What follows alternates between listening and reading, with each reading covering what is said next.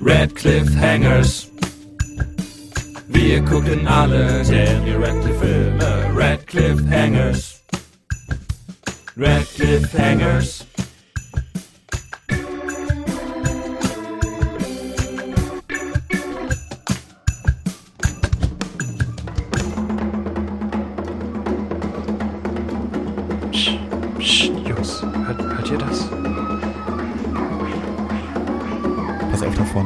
Glaube ich, da ist was im Busch. Ja. Ich glaube, ist ich, ich höre. Was im Busch? Habt ihr auch dieses, dieses Fauchen gehört?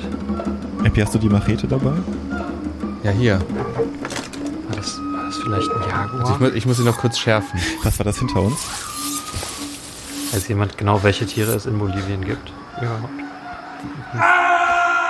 Oh nein! Effi wurde von Ah, Epi, einem Epi! tollwütigen Affen angegriffen. Henny, komm, lass uns ihm helfen. La lass uns ihn liegen lassen. Wir müssen den Podcast Okay. machen. Na gut, du hast recht. Hallo und herzlich willkommen bei den Radcliffe Hangers, dem ersten und bis jetzt besten Podcast über Danny Radcliffe im Internet und heute auch im Dschungel. Bis jetzt auch. Du bist jetzt im Dschungel. Wir gucken. Epi, lebst du wieder? Epi? Ja, ich war nie Ich weg. glaube, Oh mein ich glaub, Gott. wir haben, war der Jaguar, den ich verprügelt ich habe. glaube, wir haben mit der Anmoderation die wilden Tiere verjagt. Wir gucken uns durch die gesamte Filmografie von Daniel, Radcliffe, äh, Daniel Jacob Radcliffe. Ich mache einfach weiter, damit die Tiere nicht äh, kommen können. Ich habe keine Ahnung, wie das nachher klingen wird. Ich bin ein bisschen äh, nervös. Äh, und wir sind heute bei dem Film, wie man schon unschwer erkennen kann, Jungle. Und haben uns natürlich äh, auch auf den Weg nach Bolivien gemacht, wo dieser Film spielt, mitten im Dschungel. Und ja, ich hoffe, wir überleben die nächsten 90 bis 120 Minuten, muss ich ehrlich sagen. Ja, es wird ganz schön nervenaufreibend. Vor allem für die wild. Person, die das Hier- schneiden muss. Hier im Dschungel kann man sich nie sicher sein. War, war das ein Adler, den ich da gerade gehört habe? Das wird alles rausgeschnitten. War das eine eine, Blaumeise. Schlange? Quasi jedes Eine Tier, Blaumeise. jedes Tier, was wir jetzt sagen, müsstest du reinschneiden, Epi. Ähm, Die Schlange hast du ja schon selber gemacht. ja, das habe ich dann tatsächlich selber dabei gemerkt. Ähm, ja, schade.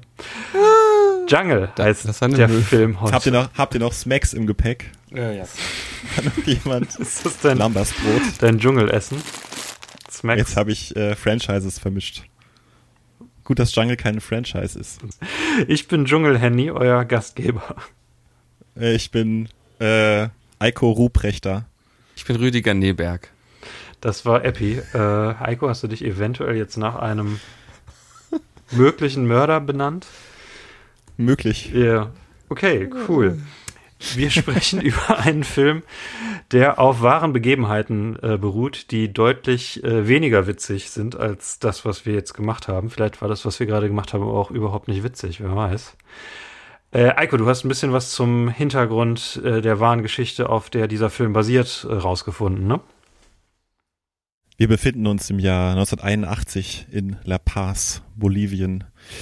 Der 21-jährige Yossi Ginsberg aus Israel ähm, begab sich auf eine Reise, um sich selbst zu entdecken und trifft in La Paz in Bolivien den Österreicher Markus Stamm und den Amerikaner Kevin Wallace, beide Ende 20.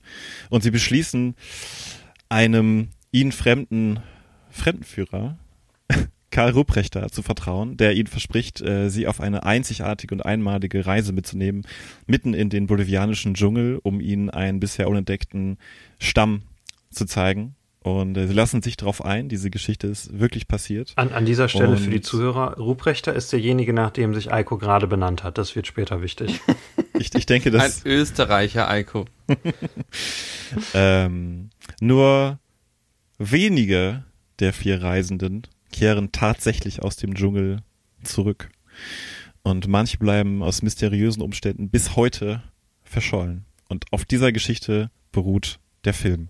Einer der Überlebenden, Jossi Ginsberg, hat ein Buch über seine Erlebnisse im Dschungel geschrieben und auf diesem Buch basiert auch dieser Film namens Jungle. Ähm, und wir können euch ganz kurz ein bisschen mehr zu den wahren Begebenheiten erzählen und dann erzählen, wie das im Film umgesetzt wurde. Ja, was, also ich meine, ich wollte gerade sagen, das war doch jetzt quasi schon alles. Oder hast du noch mehr zu den wahren Begebenheiten?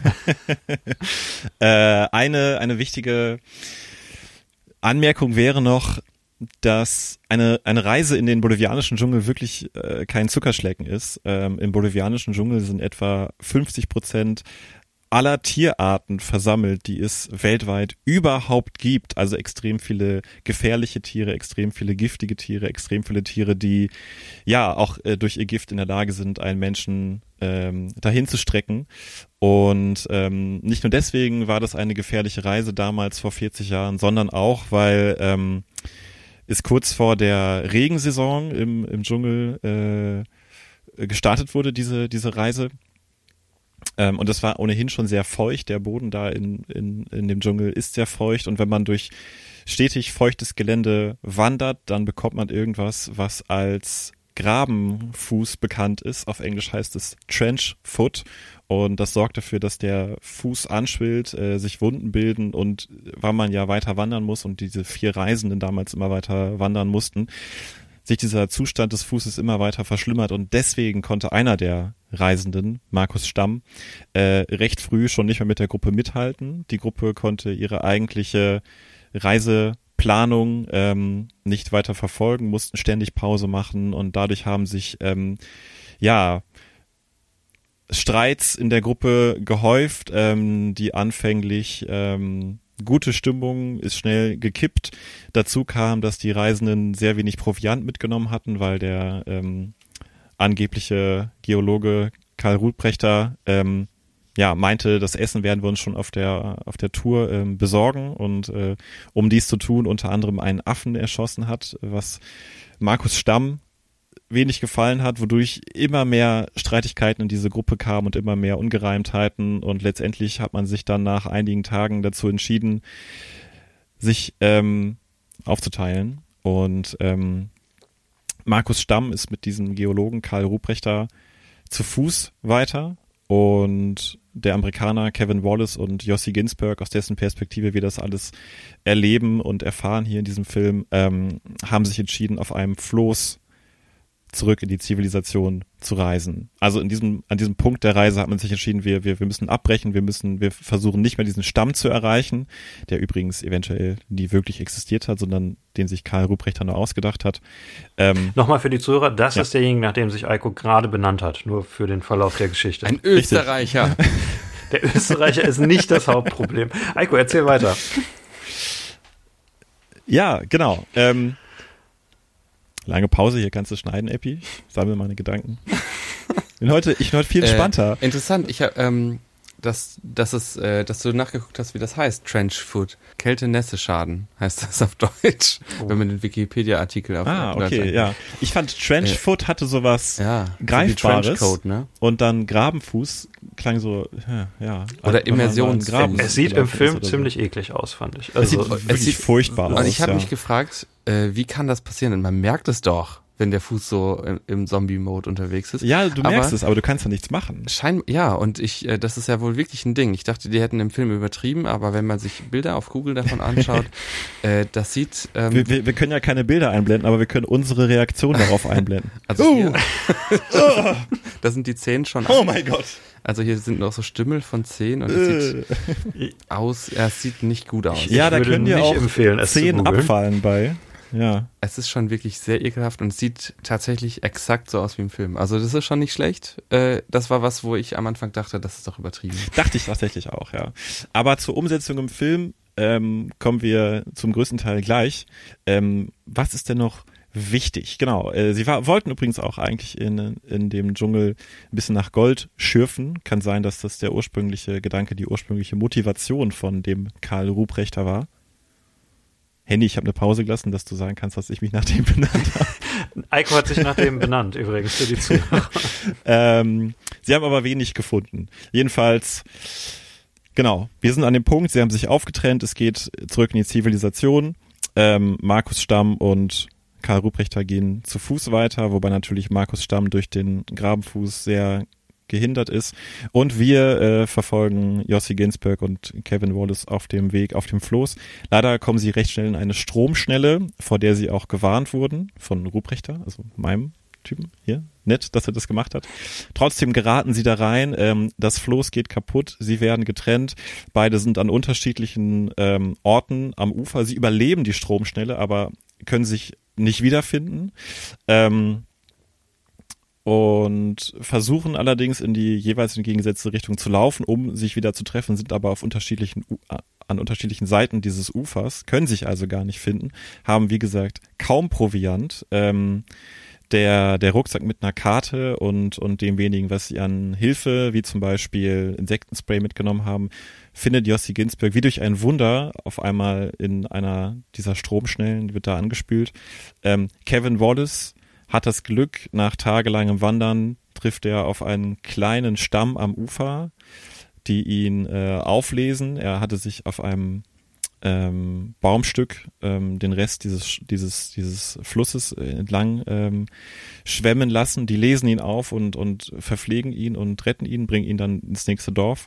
Aber Jossi Ginsberg durchlebt eine wahre Hölle. Er ist alleine in diesem Dschungel komplett auf sich allein gestellt, ähm, läuft ständig im Kreis, kommt also im Grunde mhm. keinen Schritt weiter, hat kaum was zu essen, wird von Parasiten heimgesucht, die er sich teilweise aus dem eigenen Körper rausschneiden muss und entfernen muss, wird von einem Jaguar angegriffen, den er ähm, ja in letzter Sekunde äh, verscheuchen kann.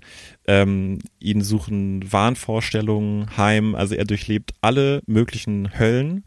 Währenddessen ist äh, Kevin Wallace in der Zivilisation angekommen und unternimmt Rettungsversuche, um Jossi Ginsberg ja zu finden und da rauszuholen. Mm, und ja, zwei Wochen sind schon vergangen und die Eingeborenen sagen, Kevin Wallace, es hat keinen Sinn mehr, dein, dein Freund ist auf jeden Fall tot. Es, er, es gibt keine Chance, dass er noch am Leben ist, äh, ohne Essen, mit all den Gefahren, die im Dschungel sind.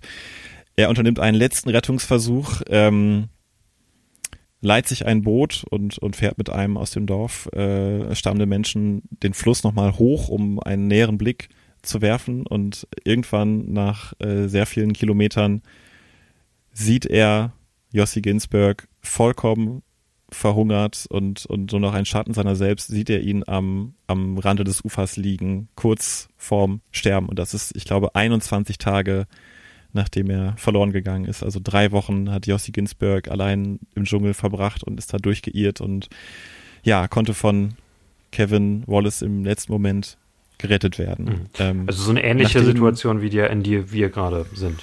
Also richtig, ja. Äh, man muss, muss auch immer hier links und rechts aufpassen. Genau. Ja so, Wenn man wieder die genau. Umgebung hört an dieser Stelle, genau. Ja. Ähm, Kevin Wallace und Jossi Ginsberg, nachdem Ginsberg wieder zu Kräften gekommen ist, unternehmen verschiedene Suchaktionen nach Markus Stamm und Karl Ruprechter, die nämlich noch nicht wieder aufgetaucht sind. Aber die beiden werden niemals gefunden. Und nach einigen Jahren stellt sich heraus, dass Karl Ruprechter ein gesuchter ähm, Verbrecher und äh, Österreicher. Flüchtling ist, der aus seinem Land geflohen ist, weil er eben kriminell gesucht wurde. Und das ist eine wahre Geschichte aus Anfang mhm. der 80er. Und Jossi Ginsberg hat darüber ein Buch geschrieben und hier wurde es verfilmt. Und der Ruprechter, das war übrigens der, nachdem sich Alko benannt hat. Ähm, Richtig, ja, das wollen wir nicht, das wollen wir auf keinen Fall unterschlagen. Wisst ihr eigentlich, wer Rüdiger Neberg ist? Äh, nee, aber ich wollte ähm, fragen. Ich fand es nämlich witzig, weil mir kam, als wir den Film, ähm, als ich den geguckt habe, dachte ich so, oh, das habe ich doch schon mal gehört, diese Geschichte. Uh. Äh, stellt sich raus, das war nicht die Geschichte, sondern ähm, Karl Ruprechter war nicht der einzig deutschsprachige ähm, falsche Fremdenführer. Es gibt mehrere äh, Deutsche und Österreicher, die in Regenwäldern Touristen in den Dschungel und den Tod locken. Warum gerade Österreicher und Deutsche? Ich weiß es nicht. Keine Ahnung. Ich bin aber froh, dass du auch Deutsche gesagt hast, weil ich hatte das Gefühl, wir driften so ab, dass wir nur Österreicher hier äh, irgendwie ähm, und äh, einer war nämlich Tatun Kanara, aka Günther Haug. Ähm, und der hat nämlich auch ähm, behauptet, er gehört zu einem ähm, Stamm von Indianern, die in Höhlen leben, zusammen mit ähm, deutschen Soldaten aus dem Zweiten Weltkrieg. Okay. in den 70ern und hat halt immer ähm, Führung dahin unternommen. Da sind äh, mehrere Leute im Urwald verschwunden. Und Rüdiger Neberg, äh, Abenteurer, Konditor und Survival-Experte aus Bielefeld. Oh, Schön, das wird mit jedem Wort besser, ja. Der ähm, hat zusammen mit einem Filmemacher ähm, äh, diesen Typen begleitet und ihn als Scharlatan geoutet. Und Hm, mehr als okay. Charlatan, also weil was man sich ja bei, ähm, wie heißt er, der äh, Karl Karl Ruprechter. Ruprechter, was man sich ja so ein bisschen fragt, ob das nur Scharlatane, sondern auch Mörder sind, ob die die Leute Ja. dann da im Urwald zurücklassen oder da töten und dann ausnehmen. Äh, war das in dem Fall auch sowas oder? Man weiß es nicht genau, weil ähm, äh, im, also das war in den 70ern und 2003 hat sich Tantun Kanara für geisteskrank erklären lassen. Also vielleicht ähm, hat er es halt selber auch geglaubt. Also es ging auch um Außerirdische und Pyramiden im Regenwald und all den Kram. okay. Vielleicht hat er das auch geglaubt. Vielleicht war er ein ähm, fieser Kerl, man weiß es nicht. Es wurden wohl auch ähm, Totenköpfe gefunden, Schädel Oh später. Ja. Also das heißt, bei manchen der vermissten Personen weiß man, die sind auch gestorben. Und ähm, auch unter Gewaltanwendung. Krass. Ja. Ich wollte gerade sagen, eigentlich finde ich diesen Film tatsächlich ziemlich, ziemlich gut. Äh, aber jetzt, wo du Pyramiden und Aliens sagst, denke ich, das wäre auch interessant. schon quasi interessant das gewesen, Szenario, ne? aber damit. Äh, wir haben jetzt ja die. Ja, stell dir vor, und dann ist alles wahr. Ja. Der Tun- Tatun Kanara, ähm, Rüdiger Neberg, Konditor und Survival-Experte aus Bielefeld, ähm, fährt hin, will ihn outen, aber es stimmt alles. Alles ist wahr. Das ist immer das Gefährliche an Verschwörungstheorien, die große Angst, die man davor hat. Wir haben quasi gerade auch schon den ganzen Film zusammengefasst, weil ich habe überlegt, ob Epi noch einfügt, Spoiler-Alarm. Spoiler-Alarm, also bevor ich zum Ende komme, weil ihr, jetzt wisst ihr so. wirklich alles aus dem Film, die ihr zu Ja, die, die wahre Zuhörern- Geschichte ist quasi der Film. Der Film ist die erste Hälfte ungefähr ist, die vier lernen sich kennen und gehen in den Plan, in den Urwald zu gehen. Und dann ist die zweite Hälfte quasi das Überleben so ein bisschen aufgesplittet zwischen Jossi Ginsberg, der Danny Radcliffe ist. Das haben wir noch nicht gesagt. Es ist übrigens das zweite Mal, dass er in eine Rolle schlüpft, die Ginsberg Es heißt. ist auch das Ja, zweite Mal, dass das er in stimmt. Australien einen Film macht. Es ist außerdem das zweite Mal, dass er mit einem etablierten Horrorregisseur einen Film macht. Hm. Es ist das zweite Mal, dass er einen nicht englischsprachigen Akzent, äh, ja, wobei, nee, das passt nicht. Das zweite Mal, wo er einen etwas abgedrehteren Akzent äh, ausprobiert. Und das waren, glaube ich, meine das zweiten Male. zweite Mal, dass der Film losgeht mit einem Voice-Over von ihm. nee, das, das ist mindestens schon das Akzent. zwölfte In Mal. einem gefühlt. anderen Akzent. Ach so, in einem Ja, ich anderen Akzent. Ja, okay. Ja, in einem anderen. Und das zweite Mal, dass wir äh, hier auf so einen Schlangenkopf getreten sind. Ja, wobei, äh, nee, das mit dem anderen Akzent, der andere wäre ja December Boys, da ist ja der andere Junge der ähm, Erzähler, nicht Daniel. Nee, es gibt Stimmt. noch einen anderen, wo er mit einem anderen Akzent anfängt. Ja, welchen? Meinst man- du den wo man direkt amerikanischen so ist, Akzent oder? Wo man direkt so ist, äh, gut oder schlecht. Wo man es direkt gut oder schlecht finden kann. Haben wir Wel- den gesehen? Welcher? ja, aber als der Gedanke kam beim Film, ich habe nicht nach, nachgeguckt, welcher das war. Ich werfe das gleich ein, wir können ruhig weitermachen. Äh, Welcher Film soll das denn gewesen sein, Eiko? Du, wenn ich das wüsste, hätte ich es gesagt. Es ist aber einer, ich schwöre. Okay, Das sagt mir jetzt gar nichts. hast bestimmt recht. Äh, aber du hast schon recht mit dem Akzent. Ähm, es, er, Daniel hat hier einen israelischen Akzent in diesem Film und der ist im Voice-Over stärker als im Film, hatte ich das Gefühl. Und im Voice-Over stimmt, dachte ja. ich beim ersten Mal, oh, wird, wird das jetzt komisch? Wird das jetzt seltsam? Aber äh, ich fand es dann im, im Film an sich ging es. Aber es, es klingt nicht so natürlich wie sein amerikanischer Akzent. Es könnte ähm, auch wieder ein Zeichen dafür sein, dass das Voice-Over im Nachhinein zugefügt wurde. Weil er vor Ort war ja, Jossi Ginsberg war ja vor Ort und hat ihm ähm, ja dabei geholfen, den Akzent hinzukriegen. ja. Vielleicht haben sie es nachher im Studio aufgenommen und äh, da war er wieder ein bisschen draußen. Ich hatte Ach, auch genau das ähm, Gefühl, ja. Viktor Frankenstein ist, glaube ich, der, den ich meine. Aber da hat er keinen Akzent. Welcher ist das denn dann? Young Critters Notebook? Da hat er keinen Akzent. Ja, doch, doch, das spricht er mit russischem Akzent. nee, das, die sprechen alle mit britischem Akzent. Das ist ja das, äh, das Seltsame. da dran Tja, ich weiß nicht warum, aber ich hatte schon mal so einen Film, wo ich dachte, oha. Meinst du vielleicht doch, Akzent. doch December Boys? Weil das ist ja das einzige andere Mal, wo er einen nicht amerikanischen Akzent macht, wo er den australischen Akzent versucht. Tja. Aber da ist naja, er nicht aber, der Erzähler.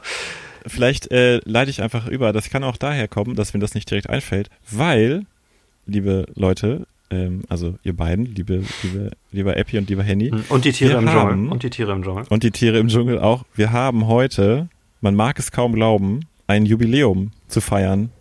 Heute. Heute. Ja. Ja. Vor zwei Jahren ist unsere erste Folge rausgekommen.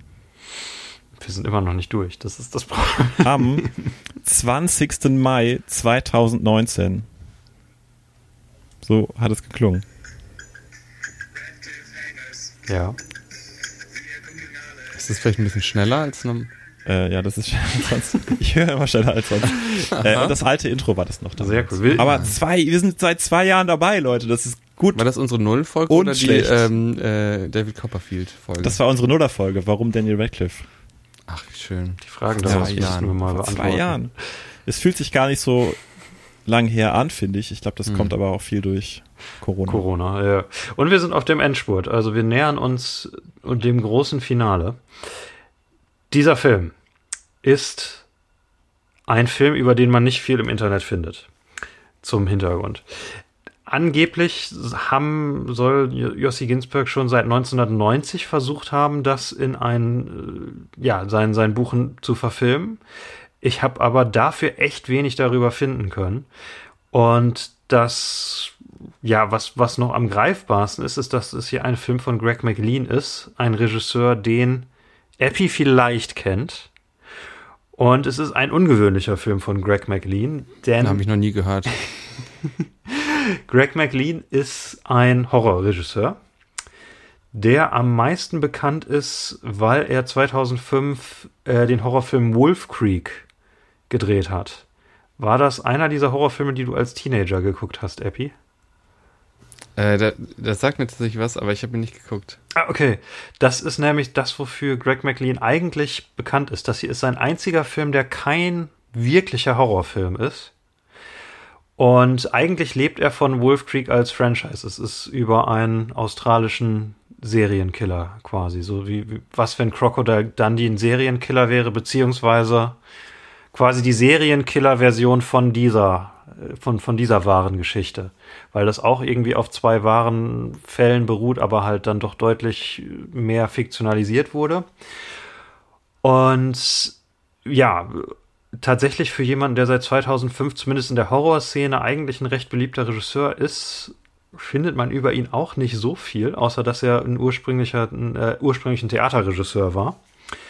Außerdem hat er einen Film gemacht, der ICQ heißt. Das ist sein erster Kurzfilm, ja. Da habe ich leider auch nichts drüber gefunden, weil ich mich gefragt habe, was ist das für ein Film? Ist das ein ICQ-Horrorfilm für, für die jungen Leute? ICQ war WhatsApp, bevor es WhatsApp gab. Quasi WhatsApp auf dem Computer. No. Und ja, also den Großteil seiner, also alles Horrorfilme, er hat von Wolf Creek irgendwie den aktuellen Film, den er vorbereitet ist, meine ich, der dritte Teil von Wolf Creek. Es gibt aber auch eine Wolf Creek äh, Fernsehserie mit zwei Staffeln und zwei Bücher, wo äh, Greg McLean dran mitgearbeitet hat. Und was bei ihm noch interessant ist, ist der Film, den er hier vorgemacht hat. Äh, habt ihr, kennt ihr The Belko Experiment? Nee. Das ist äh, der einzige James Gunn-Film aus den letzten, weiß ich nicht, zehn Jahren, der kein Superheldenfilm ist. Das ist ein, äh, ein Horrorfilm, wo es um eine Firma in äh, Südafrika geht, die, wo, so, so eine ganz normale Office-Firma, wo dann auf einmal an einem Tag äh, die, das gesamte, es ist so ein Hochhaus, das gesamte Gebäude abgeriegelt wird mit so Metallverkleidungen und dann sagt ein Lautsprecher, äh, wenn ihr in der nächsten Stunde nicht zehn Leute tötet, dann bringen wir die Hälfte von euch um. Und äh, James Gunn hat Greg McLean quasi handverlesen, um sein Drehbuch äh, da zu verfilmen. Oh, das ist ja interessant. Ja, es ist auch ein richtig guter Film und es ist ein Jahr vor diesem Film. Und das ist dann aber der letzte Horrorfilm, den er gemacht hat. Und dann kommt Jungle, der ja, ich würde es nicht als Horror ein, einordnen. Wie, wie seht ihr das? Nee, kein, kein Horror. Survival ist es. Ja. Survival Thriller. Survival, ja, Ja. würde ich auch sagen. Ich, ich war nämlich wegen Greg McLean tatsächlich davon ausgegangen, dass es ein Horrorfilm ist.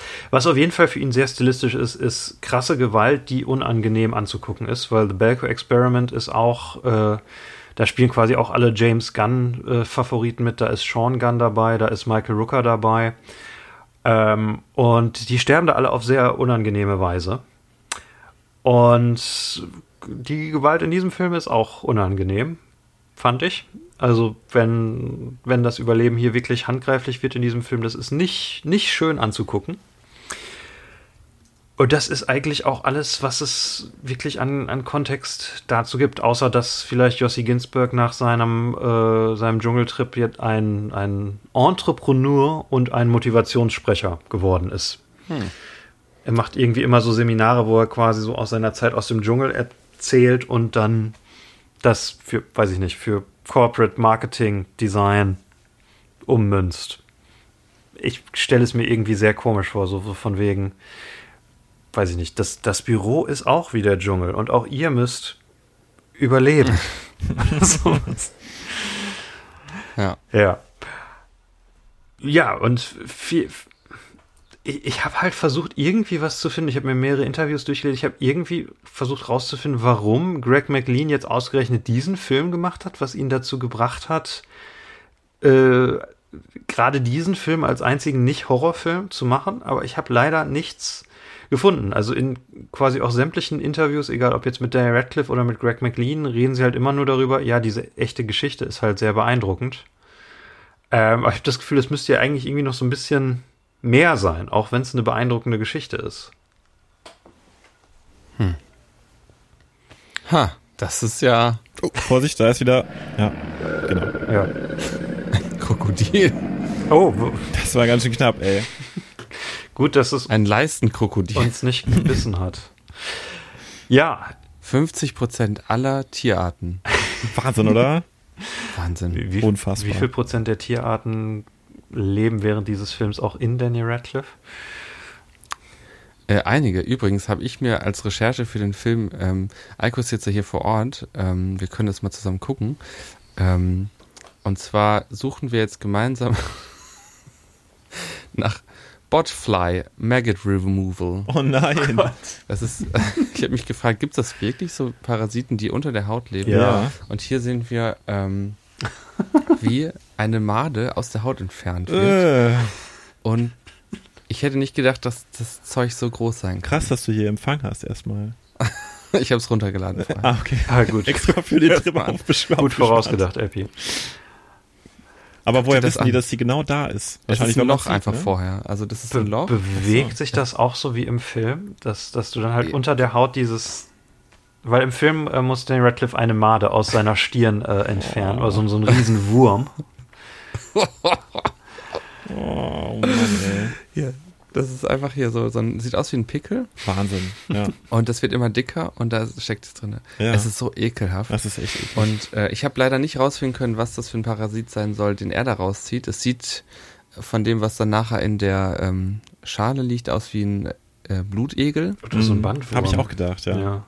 Aber ähm, Blutegel ähm, fallen einfach ab und man merkt den Biss wohl nicht. Also Jossi Ginsberg hat mal in einem Interview gesagt, ähm, dass er die eigentlich am wenigsten schlimm fand. Ähm, das ist halt ein kaltes, nasses Ding, was einem irgendwann die Hose runterrutscht.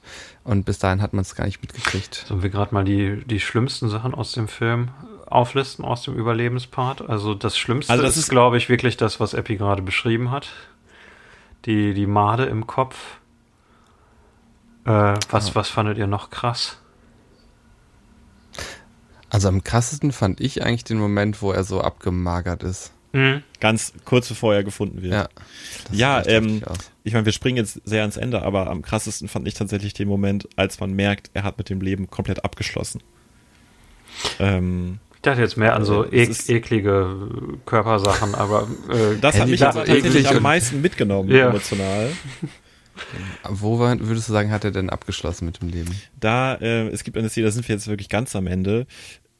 Er, ähm, es ist, es ist Nacht, er guckt zum Sternenhimmel, er guckt zum Himmel und ähm, es kommt so ein Schmetterling zu ihm. mhm.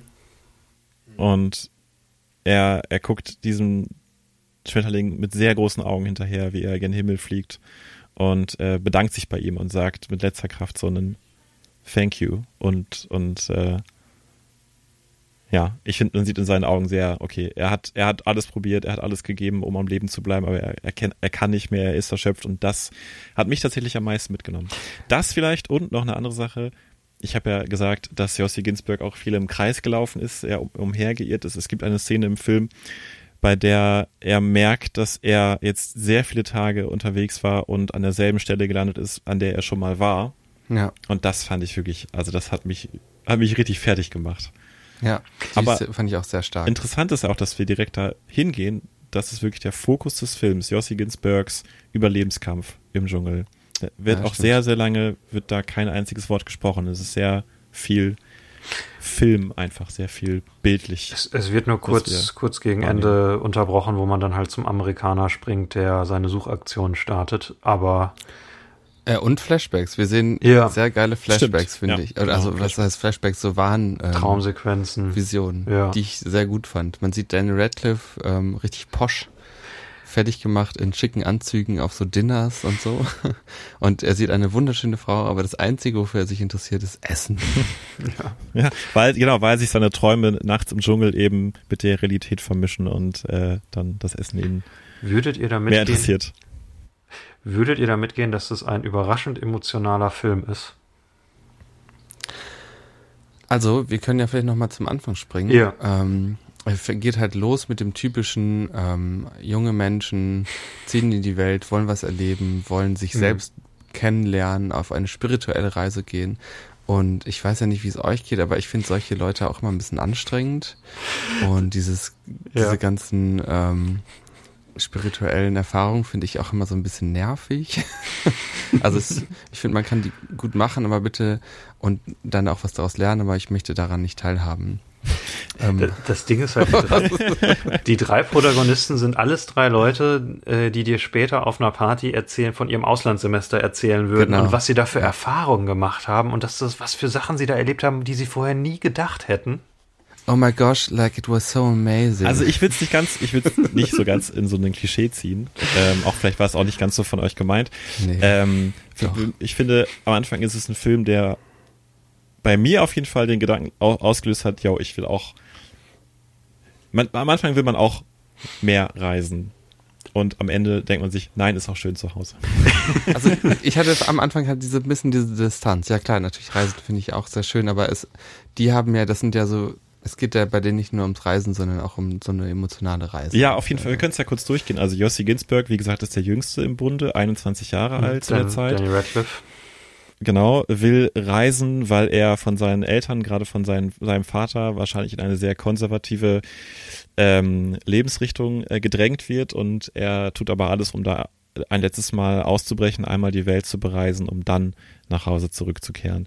Äh, Markus Stamm ist eigentlich Lehrer in Österreich ähm, und ist, befindet sich auf einem Sabbatjahr, hat gerade eine sehr ähm, einschneidende Trennung von seiner Freundin hinter sich und, und möchte jetzt sozusagen ja mehr zu sich finden und unternimmt deshalb die Reise. Und Kevin Wallace ist Fotograf und möchte einzigartige Motive einfangen. Und mal bei den Schauspielern, äh, die sehen sich alle so ein bisschen ähnlich aus. Aber Joel Jackson, das ist der Markus Stamm, ne?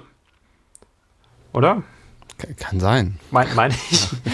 Nein, ich, ich bin mir ziemlich sicher. Nein, der, der ist das, den fand ich tatsächlich sehr überzeugend in der Rolle. Ähm, der ist so, Äh. so verletzlich, so. Und es wird ja bei ihm auch irgendwie die ganze Zeit impliziert, dass er was von dem Amerikaner möchte, dass er latent äh, homosexuell ist und deswegen Fandst diesen, du? diesen Gang mitgeht. Er, er guckt ihn immer so an, fand ich. Das war so. Fandet ihr nicht? Das war Das ganz stark so meine Lesung. Meinst davon. du am Anfang äh, des Films schon oder erst, wenn sie im Dschungel sind? quasi sobald die sich äh, sobald die sich äh, alle, sobald alle drei zusammen sind, hatte ich bei den beiden immer das Gefühl, dass er diese diese diese diesen Blick auf den Amerikaner hat. Er hat ihn halt immer Papa genannt. Nee, das ist ja der das Deutsche. hat er ja zu Karl gesagt. ja. Also warte mal, dass er wen gut findet? Den Kevin Wallace. ja, den den Amerikaner, den den dritten im Bunde, nicht den Ach so. fand, fand Ich dachte jetzt, dass du meinst, dass Markus verliebt ist in ähm, nein, Karl Österreicher. nein, nein, nicht den Österreicher. Der Österreicher ist unheimlich. Ähm, also in, in dem, was man so liest über den tatsächlichen, den echten Markus Stamm, ähm, dann kommt sehr oft das Wort angelic vor, dass er eine äh, Mhm. engelsgleiche Aura um sich hatte. Und ähm, ich kann mir vorstellen, dass sie das im Film so ein bisschen einfangen wollten, dass er einfach sehr herzlich, sehr offen ist, was vielleicht nicht unbedingt Attribute sind, die man mit ja, einer männlichen Person verbindet, dass er deswegen sehr offenherzig ist. Und man auch einen Grund braucht für Jossi Ginsburg, sich diesen beiden sehr schnell anschließen zu wollen und sich mit diesen, mit denen auf das, auf diese abenteuerliche Reise einlassen zu wollen. Der ist so, so Ähm. verletzlich, finde ich. Also er ist, also Ich finde, so verletzlich wird er aber erst auf der Reise. Ach so, ach so unschuldig. ja, Aber unschuldig, ich ja, das ist vielleicht das bessere Wort, ja. Was macht man, wenn dein Freund auf einer Reise stirbt und du Schuldgefühle hast? Du verklärst ihn im Nachhinein bis ins Unendliche. Das ist Also- auch durchaus möglich, ja. Ich habe mich zwischendurch gefragt, äh, weil sie den halt wirklich auch dann so ähm, positiv darstellen, dass ich manchmal dachte so, ist das jetzt quasi diese Art der Wiedergutmachung, dass man sagt, Markus, das war der geilste, tollste, netteste, aber auf so eine Art, auf so eine unschuldige Art. Wobei er im, im Dschungel ja eigene- weinerlich, äh, also äh, es, weinerlich ist jetzt hart, in der gleichen Situation wäre ich wahrscheinlich Füßen? noch viel schlimmer. Genau, wir haben es ja schon gesagt, also die Streitigkeiten gingen halt Ja. richtig los Ja. aufgrund der äh, Umstände bei Markus Stamms Füßen.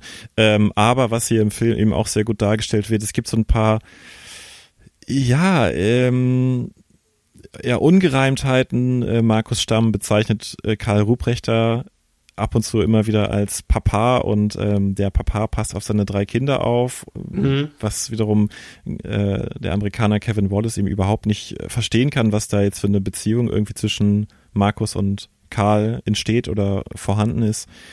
Die Gruppe lebt sich eben in extrem kurzer Zeit sehr auseinander und, und der Film verkauft uns sehr glaubwürdig, finde ich, dass sich diese Gruppe auflöst. Obwohl es ja eigentlich, objektiv betrachtet, überhaupt keinen Sinn macht, sich zu Mhm. viert in einem Dschungel ähm, aufzulösen. Mhm. Ähm, ich, ich suche mal das richtige Wort, zu trennen, ähm, wo doch eigentlich nur einer jemals zuvor in diesem Dschungel war, sich auskennt und die Karte richtig lesen kann.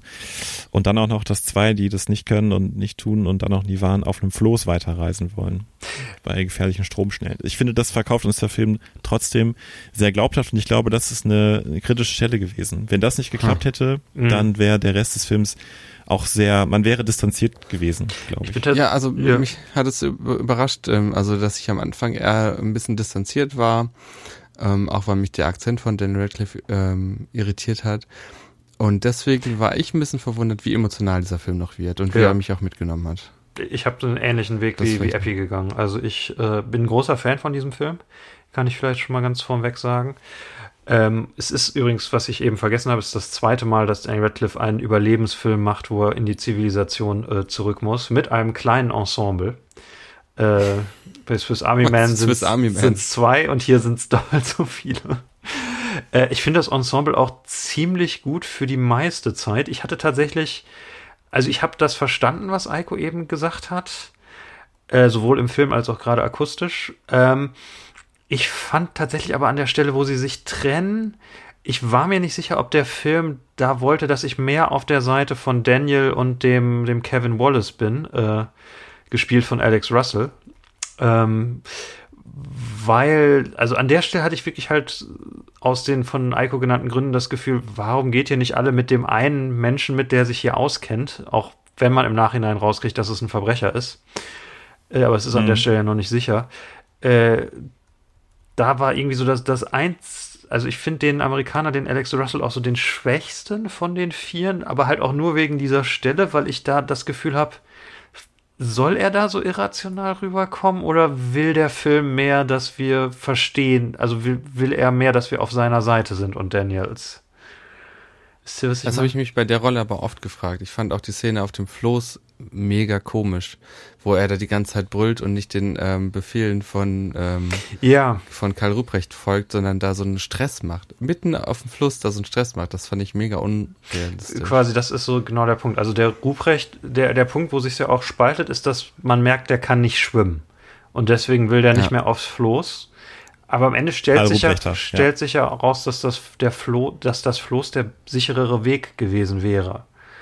Ja, jein. Also ähm, es stellt sich ja nicht raus, weil er hatte ja recht, die Stromschnellen sind extrem gefährlich. Ja, klar, aber sein Weg, Könnte man auch so also sehen. er, er ist, also Thomas Kretschmann finde ich auch richtig gut, weil er so, man, man ist Ja. sich bei ihm so nie sicher, man hat immer so, so denkt so, okay, Mhm. zu 90 Prozent denke ich jetzt, dass du gut bist, zu 90 Prozent denke Ja. ich jetzt, dass du irgendwas vorhast. Das sind 180 Prozent. Richtig. er kann das so switchen. Mhm. Eine Gratwendung. Ähm, und an, an der In Stelle bin ich, mir, bin ich mir halt nicht sicher, soll, soll der Amerikaner da so irrational rüberkommen oder nicht. Also, aber es ist überhaupt kein großes Problem. Aber das war so die eine Stelle, wo ich dachte, okay, das ist doch der Schwache im, in dem Ensemble. Die anderen drei sind alle richtig gut. Auch Daniel ist Hammer in diesem Film. Ähm, nur weil, ja, bei ihm, ich fand, er funktionierte dann, in, bei der Rettungsaktion funktionierte er wieder für mich, der Alex Russell. Mhm. Das ist aber auch wirklich das Ding. Man, man fragt sich ja auch 40 Jahre später, warum haben sich diese vier Männer Ja. äh, getrennt im Dschungel? ja. Warum haben die sich in zwei Zweierteams aufge, aufgeschlüsselt? Ähm, und genau das muss der Film uns ja irgendwie verkaufen und ich finde, das ist eine schwierige Aufgabe. Da muss ja viel Vor zusammenkommen. allem, weil es, ähm, es sind ja so schon sehr unsympathische Motive. Sie wollen unbedingt da dieses Abenteuer haben irgendwie. Ähm, und du musst das irgendwie verkaufen. Das ist in diese Motive, die in dem Moment für die Protagonisten in dem, in dem Moment irgendwie Sinn gemacht haben, Mhm. die jetzt aber von außen im Nachhinein total bescheuert waren. Das muss man irgendwie verkaufen, ohne dass man komplett ähm, äh, Empathie und ähm, Mitgefühl für, für diese Leute ähm, verliert, weil man sagt, selber schuld. Mhm. Was, was ich auch eben meinte, mit das sind diese, diese Leute von im Auslandssemester, die die ganze Zeit äh, dann darüber reden, wie, wie, ne, was für eine Erfahrung das war. Das war auch tatsächlich nicht negativ gemeint, weil, weil das für mich, weil die für mich wie solche Leute rüberkamen, habe ich absolut verstanden, warum die das jetzt gemacht haben. Auch wenn ich in der Situation hoffentlich so schlau wäre, das nicht zu machen. Aber du würdest natürlich auch nie ähm, äh, einen Stamm von irgendwelchen Leuten finden oder so. Nee. Würdest du das machen, Epi? Ich könnte mir bei dir das sogar vorstellen, dass du, wenn wir mal mit dir irgendwie in Bolivien unterwegs wären, dass du dann mal ankommen würdest. Du, ich habe da so einen Österreicher getroffen. Äh, Der hatte Also, eine richtig gute Idee. Ich habe tatsächlich äh, heute Morgen, als wir noch im Dorf waren, habe ich tatsächlich äh, einen Österreicher getroffen. Ich habe dem schon äh, unsere ICQ-Nummer gegeben. tatsächlich äh, wollte er uns auch gleich treffen. Oh, Und der führt uns zu den Pyramiden. großes Messer dabei. Pyramiden. Äh, Ich fand übrigens, also wirklich Thomas Kretschmann fand ich so großartig, Musst du noch mal kurz erwähnen, ne? das ist ja ein deutscher Ja. Schauspieler, der da mitspielt in dieser. den ich aus Produktion. keinem deutschen Film kenne. Aber aus. Er kam mir auch richtig bekannt vor am Anfang. Ich kenne ihn irgendwoher. Ich kann ihn nicht ganz kennt zuordnen. Aus aber- Nebenrollen, weil er äh, ist in ganz vielen Sachen in so kleinen Rollen dabei. Er ist in Avengers Age of Ultron und in Captain America 2 als Nazi. Er sieht auch Ah. einfach sehr gut aus, muss man sagen. Er ist Ja. in, in Er ist halt so ein, ähm, man kann schon verstehen, dass die einem solchen angeblichen Geologen, der sehr charismatisch ist, ähm, so wirkt, als ob er von dem Urwald schon gekennzeichnet ist, irgendwie vertraut, dass, dass der einen dahin führen kann, dass der sozusagen hart genug ist äh, und dass das ähm, nötige Know-how hat, um das zu tun. Das, äh, das muss er ja erfüllen, sozusagen, dass man, dass man sieht, die drei trauen ihm das zu und äh, vertrauen ihm da. Ich war auch voll Das häufig er. einfach, einfach auf seiner Seite, weil er so charismatisch ist. Er ist äh, übrigens auch in King Kong, dem Peter Jackson-Film, einer der in der Mannschaft. Er ist auch bei Wanted dabei. Das ist eigentlich echt interessant. Er ist ne? in so vielen Sachen dabei. Die anderen sind, Äh. sind nicht so. Alex Russell ist der Typ aus Chronicle, der danach keine große Karriere gemacht hat. Äh, Aber ich fand zum Beispiel die Szenen richtig stark, in denen er Deutsch gesprochen hat. Weil du hast ja zwei Deutsche dabei und ich finde, das hätten sie noch öfters machen sollen. mh, Dass äh, der Markus, also der aus aus der Schweiz. Ähm, und äh, die Szene fand ich richtig gut, wo, ähm, ähm, wo Thomas Kretschmann ihm erklärt, dass er seine Füße trocken halten muss. Mhm. Und das ist, ähm, die Szene ist richtig stark, finde ich irgendwie. Der, der, der, ähm, Markus Stamm ist aus, aus der Schweiz, ne? nee. Das ist ein, äh, ich hab's, ähm, Hast, du's, hast du nicht gerade Schweiz gesagt? achso, ja, Markus, ja, Schweiz, ja. Genau, ich hatte nämlich vorhin einmal Österreich Achso, gesagt. aber Joel Ja. Jackson ist nicht, ähm, der Ja. spricht Nee, genau, kein der Deutsch. ist, der Ja, ist kein genau, Deutscher, genau. genau. Der hat auch Ja. nicht so viel, also bei dem kenne ich in der Filmografie auch nix. Äh, Die ist auch nicht so lang. Tatsächlich. Jetzt mal zum, eine Frage zum Casting, ne? Ja. Die haben einen Briten nach Australien und Bolivien gebracht. Die haben einen Deutschen für einen Österreicher gecastet. Warum haben sie nicht einen israelischen Schauspieler genommen, einen Schweizer, einen Österreicher und einen amerikanischen Schauspieler? Ich glaube, das hier ist wieder einer dieser Filme. Ohne Daniel Radcliffe würden die wahrscheinlich nicht, wird der wahrscheinlich nicht existieren. Also Daniel Radcliffe Was ist ja wirklich der einzige Star in diesem Cast. Und Hm. das hat wahrscheinlich bei der Finanzierung äh, durchaus geholfen. Ich habe auch kein Budget für diesen Film tatsächlich. Äh, aber der ist ja, das ist ja einer der teureren äh, Daniel Radcliffe-Filme, würde ich sagen. Einfach weil sie ja wirklich im Dschungel in Bolivien und in, in Australien gedreht haben. Und äh, ich finde, das sieht man auch. Also der, der sieht schon teurer aus als, weiß ich nicht, ähm, was war jetzt der, als Imperium. Ja, ja, ja. Und ich würde auch sagen, wenn du ähm, als Castingdirektor oder irgendwie auch als Regisseur ähm, schon direkt deine Rolle vor Augen hast und, und, und du hast direkt einen Schauspieler passend dazu, den du dir super dafür vorstellen kannst, dann wirst du ja wahrscheinlich auch einfach sagen, jo, dann der, der passt dann auch genau in die Rolle, auch wenn der nicht die in Anführungsstrichen richtige der richtige Landsmann ist dafür. Aber wenn wenn der richtig für die Rolle aussieht, Mhm. Und das auch die körperlichen Kriterien dafür erfüllt. Ich finde, Danny Radcliffe zum Beispiel passt hier super rein. Er ist auch ein bisschen kleiner als die Mhm. anderen. Er wirkt direkt schmächtiger, jünger, Was unerfahrener. so witzig ist, weil ähm, Jossi Ginsberg halt viel größer ist als er. Äh, fast doppelt so groß, wenn man die nebeneinander sieht. er ist ist tatsächlich sehr groß. ne? Ja. Ja. Ähm, Ja, äh, Ja. hm. ich fand, er sah nämlich auch in, in der ersten Hälfte des Films, wo er noch sauber ist, sah er einfach so britisch aus. Er ist total blass und so. Er sieht einfach, ich glaube, das ist der Film, wo er am britischsten aussieht am Anfang. Und, und das zweite Mal hat er in einem Film seinen äh, normalen Bart und seine normale Frisur. Das äh, muss ich noch nachreichen. Ist das sein normaler Bart? Das ist so, wie er mittlerweile fast immer rumläuft. Das Der Bart sieht auch fantastisch Mhm. aus. so. Also, Ja. Ähm, ich fand, das sah fantastisch er, aus. er sieht schon, schon britisch aus, deswegen ist am Anfang dieser Akzent auch so, so heftig.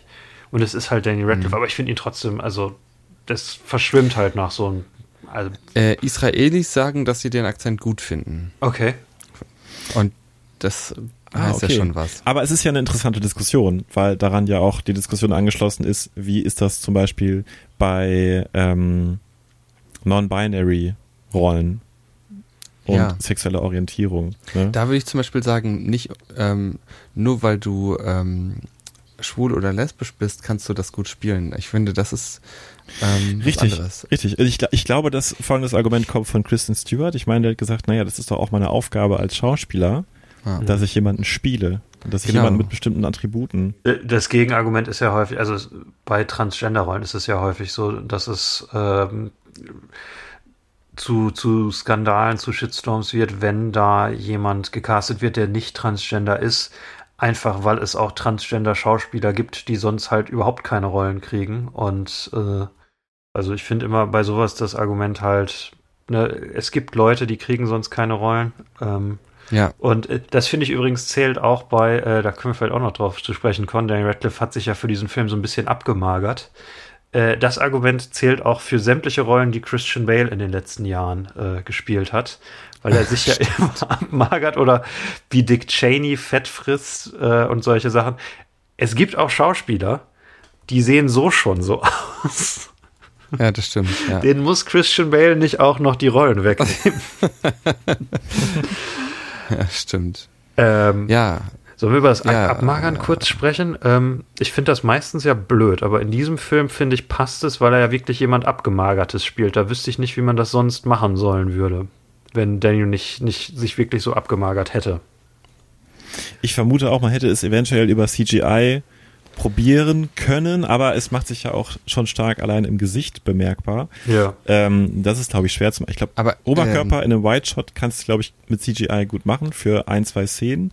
Aber ich finde, also es ist natürlich eine krasse Sache. Man kann auch darüber auch, sprechen, ne? was das Ja. eventuell für gesundheitliche Folgen für einen hat. Es gab da mal eine Geschichte über Matt Damon in den 90ern. Aber ich fand's passend. Ach, ich diese fand's Geschichte mit sehr Matt gut. Damon in den 90ern. Ähm, und tatsächlich ganz kurz, ich bring's schon mal an, ich find's schade, dass sich der Schauspieler von Kevin Wallace nicht dafür entschieden hat, das zu machen. Denn wir sehen irgendwann wieder Kevin Wallace, wir Ja. lernen, aha, er ist in der Zivilisation angekommen und er sieht einfach extrem gut genährt aus und Stimmt, ihm ist, ja. als ob ihm nichts passiert wäre, als ob er gerade erst angekommen wäre in Bolivien. Der Schauspieler Also ich ist finde es aber eine auch nicht so gut wie Daniel starke. Entscheidung von Daniel Ich Radcliffe. stell dir vor, du drehst mit Daniel Radcliffe und weißt du, und du siehst einfach, er ist einfach so into it. Ja, der isst zwei Wochen nichts mehr. Ja. Das setzt einen doch mega unter Druck, wenn du denkst, es ist einfach ein Job jetzt. und dann kommt Daniel Ja, Radcliffe. stimmt. Das stimmt. Okay, dann ganz kurz die Geschichte bei Matt Damon Ja. war. Er hat für seine erste größere Rolle, ich glaube 1996 war das, ähm, einen Krebskranken äh, gespielt und er wollte dafür Gewicht verlieren, musste, weil der Dreh Mhm. kurz bevorstand, sehr schnell Gewicht verlieren und hat es aber so schnell auf sich genommen, das Gewicht zu verlieren, dass dabei sich seine Organe teilweise verkleinert haben. Ach du Scheiße. Was äh, für ihn auch teilweise lang, längerfristige gesundheitliche Folgen hatte. Deswegen ist sowas halt kacke. Also, weil es halt auch Ja. wirklich was ist, was, was gefährlich sein kann. Also, es gibt ja, ich hätte jetzt sonst auch noch Christian Bale nochmal auf ihm rumgehackt. Ähm, er ist ja, bei ihm ist ja was. Übrigens genauso wie wir auf dieser Schlange rumhacken müssen. Ja, die Schlange, die gekillt Ich bringe immer Schlangen, weil wir kein anderes Oh, oh, Jaguar-Angriff, Jaguar-Angriff, hol das Haarspray raus. Haarspray. Oder komm noch mehr, hol den, hol den Raketenwerfer. Gut, dass du so viel Haarspray eingepackt hast. Ähm, bei, Dan, bei Quatsch, bei Christian Bale ist es ja Anfang der 2000er auch gewesen, wo er The Machinist und Batman Begins direkt hintereinander oder fast hintereinander gemacht hat. Und für The Machinist sich komplett abgemagert hat und dann für Batman Begins total muskulös sein musste. Und ich meine, da hätte er, hat er fast einen Herzinfarkt gekriegt oder, also es hatte auch irgendwie sehr heftige gesundheitliche Folgen für ihn. Und ich weiß nicht, ob ihr mal The Machinist gesehen habt, bekannt als der Film, für den, der, äh, für den Christian Bale sich krass abgemagert hat. Ich habe Nee. Bilder gesehen, ich wollte ihn danach gar nicht gucken, ehrlich Ja, gesagt. es ist, es hat für den Plot aus. überhaupt keine Bewandtnis, dass er so dünn ist. Also Oh es, nein, ist, es, doof. es ist absolut, ich weiß nicht mal, ob Äh. das vom Drehbuch so vorgesehen war. Und Äh, anders ist es jetzt. Achso, erzähl jetzt mal. das ist halt einfach bescheuert. Also das in, in dem extremen Maße zu machen, ähm, ja. Wo es manchmal Sinn macht, ist ja zum Beispiel auch äh, Matthew McConaughey in dem ähm, Dallas Buyers Club, Ja. wo er einen AIDS-Kranken spielt. Das macht Oder Tom. Hanks, äh, Castaway. Castaway. Hm. Ist das auch so? Ich weiß es gar nicht. Da haben die den Dreh unterbrochen für mehrere Monate, damit er abnehmen konnte Und und, sich den Bart wachsen lassen konnte. Krass. Äh, Dallas Buyers Club, hat er dafür seinen Oscar bekommen? Oder wurde er da? Nee, da wurde Jared Leto nominiert. Ne? Man muss, man muss Ja, ja, vorsichtig war sein, heutzutage so Vorher-Nachher-Bilder von der eigenen Gewichtsabnahme äh, irgendwo rumzuzeigen. Nicht, dass man aus Versehen einen Oscar gewinnt dafür. Das ist ja auch, genau, das ist die zweite Sache, die Kacke an sowas ist, weil wenn dann, wenn es dann um Oscars oder so geht, dann sagt man, oh, das ist ja krass, wie er sich dafür abgemagert hat und man redet Ja. gar nicht über das Schauspiel. Ja. Ja. Was bei stimmt. Daniel in diesem Film äh, richtig gut ist. Also, ähm, ich finde, das Schwierige in so Survival-Filmen ist, dass der Protagonist, weil, also die zweite Hälfte dieses Films ist quasi nur Daniel, wie er leidet, da eine Entwicklung reinzubringen. Ja. Und ich finde, Daniel schafft das in diesem Film. Also, ich bin, ich, ich sehe da das auch so zu der Verzweiflung hin, die, die Eiko gesagt hat, und dann aber auch wieder daraus raus und Man- beziehungsweise Man könnte sagen, äh, dass diese ganze Survival-Episode an sich, ähm, die hat so diese Spannungshöhepunkte, wie man das immer von einem Drama sagt eigentlich, ne? Ähm, dass du halt äh, den Ausgangspunkt hast, die Katastrophe irgendwie, da geht es erstmal los, dann ähm, steigert sich das irgendwie zum ersten Problem, aber dann findet er den Rucksack, okay, das hilft ihm erstmal weiter. Ähm, und so geht es immer weiter, immer so ein Auf und Ab und dann findet er diese Eier, kann wieder was essen und ähm, du hast immer diesen kurzen Hoffnungsschimmer, nur um dann noch tiefer zu stürzen. Genau, dann äh, kommt der krasse Regen. Ähm, Ja. Beziehungsweise dann wird er von einem Jaguar angegriffen, muss sich mit Haarspray und einem Feuerzeug verteidigen. Und ja, also ich, ich finde, am Anfang muss man ein bisschen Geduld mit diesem Film haben. So die, die erste Hälfte Ja, mit den Figuren. auf jeden Fall. Und Ich finde, in der ersten Hälfte ist es oft, ist es ein Film, der uns sehr viele Entscheidungsfindungen zeigt. ja, Gehen wir jetzt mit mit dem Karl Ruprechter ja. ähm, und dann aber auch, ja, gehen wir jetzt weiter oder kehren wir um, sobald sie im Dschungel sind, äh, tr- teilen wir uns auf oder nicht. Also man, man kriegt sehr viele lange Dialoge mit der Charaktere, ähm, wie sie Entscheidungen treffen. Das kann am Anfang ein bisschen lang sein, äh, trägt aber auch zur Charakterisierung und letztendlich zur Katastrophe bei. Genau, und im Dschungel zahlt sich das dann auch alles einfach aus, weil du dann wirklich in dieser äh, krassen Situation bist, an diesem krassen Drehort. Und ja, es ist einfach unglaublich eindringlich, weil quasi, äh, ich finde, der Film fä- fängt es recht gut ein, wie es wahrscheinlich ist, so in einem Dschungel festzustecken, dass du ganz viel Monotonie hast, dann passiert was ganz Furchtbares und dann hast du wieder Monotonie, dann passiert wieder was Furchtbares. Und ab und zu hast du mal so einen schönen Moment, wo du die doch dann irgendwie noch tr- trotz der Situation die Natur äh, irgendwie dann doch bewundern musst. Und Welche, welche Entwicklung siehst du denn bei, bei ihm? Welche starke Entwicklung? einfach wie die Verzweiflung immer stärker wird. Also ich, ich kann das krasse Gegenbeispiel nennen. Äh, Leonardo DiCaprio in The Revenant, der hat diese Entwicklung nicht. Der leidet immer zu, auf, auf der gleichen Lautstärke. Und ich finde, hier ist es ein bisschen wie so, wie wenn du bei so einem Verstärker die Dezibelzahl langsam aufdrehst. So finde ich, ist das hier mit seinem, seinem Leiden und seiner langsam stärker werdenden Hoffnungslosigkeit. Findest du, dass es ähm, ähm, langsam ist? Ich finde, es hat, weißt du, zum Beispiel die Szene, in der er die Schlange tötet. Da hast du plötzlich das Gefühl, er dreht richtig auf jetzt. Ja. Jetzt, jetzt haut er richtig rein. Er landet ja auch wie so ein Superman und so. Und dann geht es aber immer so schlagartig ähm, runter. Also es ist immer so in so Stufen. Ja, genau, aber die, diese Stufen meine ich, dass er halt immer quasi immer einen Schritt weiter geht, um zu überleben. Also, dass, dass er auch, dass es auch immer ein bisschen krasser für ihn wird und ihn die Sachen krasser treffen, beziehungsweise er selber krassere Sachen macht, wie einfach so Vogeleier fressen, die er, die er halt aufschlägt und dann rausschlürft und den Eidotter in seinen Bart kriegt. Es sind ja auch ähm, fast fertige Vögel da drin. Ne? Ah ja, stimmt, das, oh, das hatte ich vergessen. Er knuspert, also er isst die ja quasi und man Ja, hört die genau, Knochen dann, dann ist er die halb, stark. halbgeborenen Vögel, ja.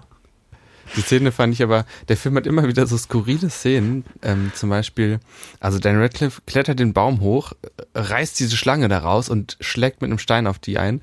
Und dann werden so die Tiere gefilmt. Wie so ganz empört die Tierwelt ihm da so bei zuguckt, als würden sie das verurteilen. und das war so die Szene, wo ich dachte, hä, was passiert denn da gerade? Ja, und ja, halt dann auch Klar. die, die, ähm, die Visionen, die dann halt immer ein bisschen verrückter werden, äh, seine, seine Flashbacks. Äh, ich mag diese zweite Hälfte einfach wirklich unglaublich, unglaublich gerne, muss ich sagen. Ja, Ich hatte manchmal das Gefühl, es könnte noch krasser sein. Es könnte noch bedrohlicher sein, als es war. Es war sehr bedrohlich. Man Mhm. hatte Angst um ihn, aber ich hätte, ich hatte trotzdem auch immer zwischendurch diesen Gedanken, ist das jetzt eigentlich eine Kulisse oder ist das echt? Ähm, weil es mich nicht 100% reingesogen hat. Aber es hat ausgereicht, um mich, äh, um, um bei Spannung zu halten und ähm, um spannend zu sein bis zum Ende. Aber ich hatte das Gefühl, es hätte noch äh, immersiver sein können. Mhm. immersiver. Sie Was haben heißt denn das? Noch, noch, noch, ähm, dich noch mehr reinziehen in diese Atmosphäre, in den Überlebens Lebenskampf von Du Daniel. meinst, du hättest ihn gerne in 3D gesehen? Nein, auf keinen Fall. 4D. Mit Geruch. Oh Gott, dieser Film in 4D, könnt ihr euch das vorstellen? Also, was. Das ist ungefähr wie das, was wir jetzt hier Wie haben. ist das dann, wenn, wenn er dann das Ei, wenn er dann den Vogel isst, kriegt man auch so was hingestreckt, was man Das essen mit- muss? Oder? Ja, du Eiweiß auch essen. abgeworfen. Und die, dann werden Schlangen auf das Publikum geworfen. Und Ameisen. Und wenn er sich den Parasiten entfernt, Ja. dann, dann kribbelt einer an deinem Bein oder? Ich hätte aber Hm. tatsächlich, also ich habe, weil ich ja weiß, wer Greg McLean ist, wirklich erwartet, also meine F Befürchtung war, dass dieser Film so ein bisschen so, so Exploitation-mäßig wird, dass so dieses, dieses echte Trauma da so für so Schockeffekte und für einfach Horror und wie krass ist das denn äh, quasi so missbraucht wird. Aber ich finde das alles recht geschmackvoll. Also ob, obwohl es krass ist, also es, es wirkt nicht so, als würde Greg McLean total einer dabei abgehen, äh, ihn in möglichst furchtbare Situationen zu, äh, zu packen, sondern als, als hätte er so Respekt vor dieser Geschichte. Ja. Ja, würde ich auch sagen. Ja. Ähm, was ich interessant finde, ähm, ist, dass wenn SchauspielerInnen von so Survival-Filmen berichten, dass du immer auf der einen Seite sagen möchtest, wie heftig der Dreh war. Also mhm. es ist scheinbar auch ganz schön anstrengend, in einem Urwald zu drehen. Ja. Im Vergleich jetzt zum Studio. Also wenn man so Bilder vom Set sieht, dann sind die Leute halt alle festgebunden, wenn sie im, im Fluss drehen und so. Und es ist ähm, die müssen die ganze Zeit Helme tragen und alles. Ähm, die müssen das ganze Equipment immer äh, mehrere Kilometer dahin schleppen bei jedem Drehtag. Ja, es ist total aufwendig und du möchtest dann als Schauspieler auch sagen, zum Beispiel, wie anstrengend dieser Dreh eigentlich war. Das ist fast schon wie ein Überlebenskampf war. Dann fällt dir aber ein, dass du die Rolle von jemandem spielst, der, dem das wirklich passiert ist und du dich damit aber auch nicht vergleichen möchtest. Und äh, Dan Radcliffe kann man mehrmals äh, in Interviews sehen, wo er halt immer sagt, ja, ja, das war schon sehr hart, aber nicht so hart wie das, was äh, Jossi Ginsberg wirklich machen, durchmachen wollte. Und deswegen wollte ich mich auch nicht beschweren. Und denk so, hä, mhm. du bist ein Schauspieler, du darfst dich ruhig beschweren.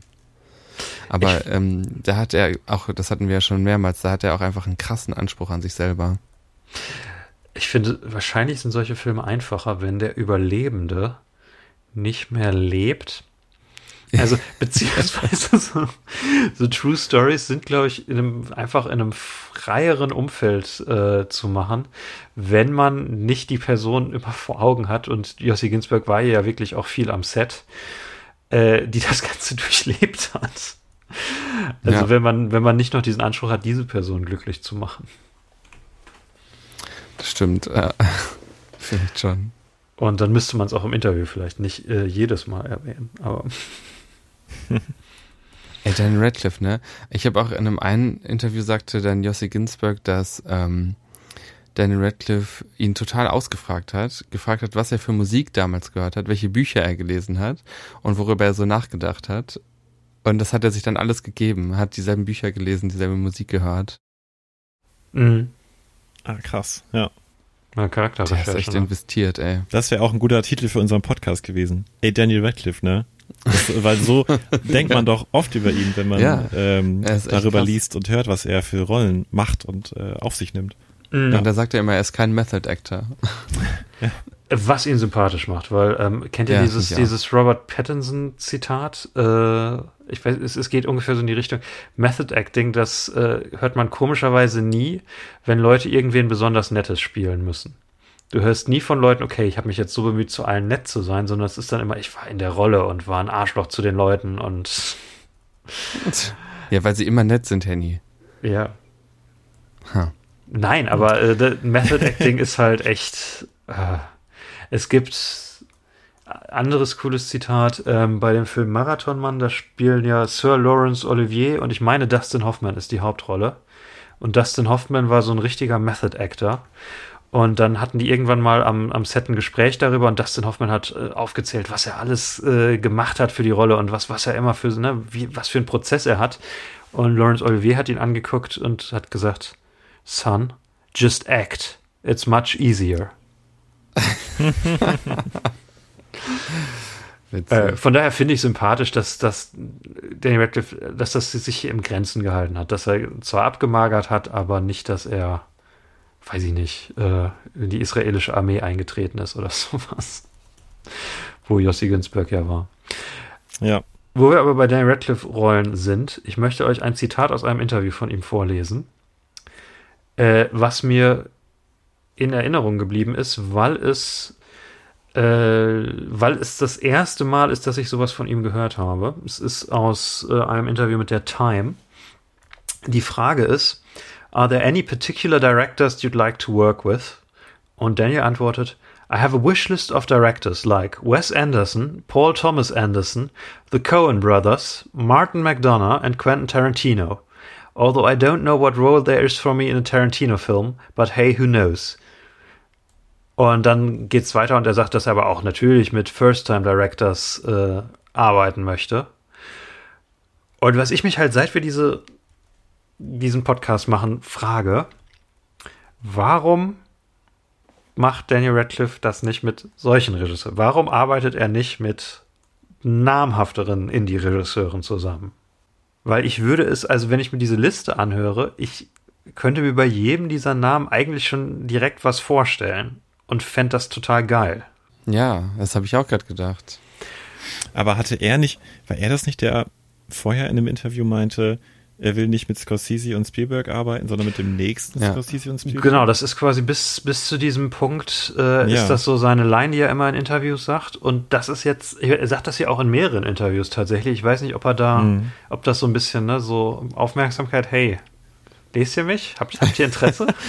Vielleicht hat er bisher, weißt du, bisher war es so, dass er sich gesagt hat, ich will ja auch gar nicht mit denen zusammenarbeiten und dachte sich, er macht einfach geile Filme wie Swiss Army Man und so. Mhm. Und dann kommen die schon irgendwann an oder nehmen endlich seine ähm, Bewerbungen an. Ja.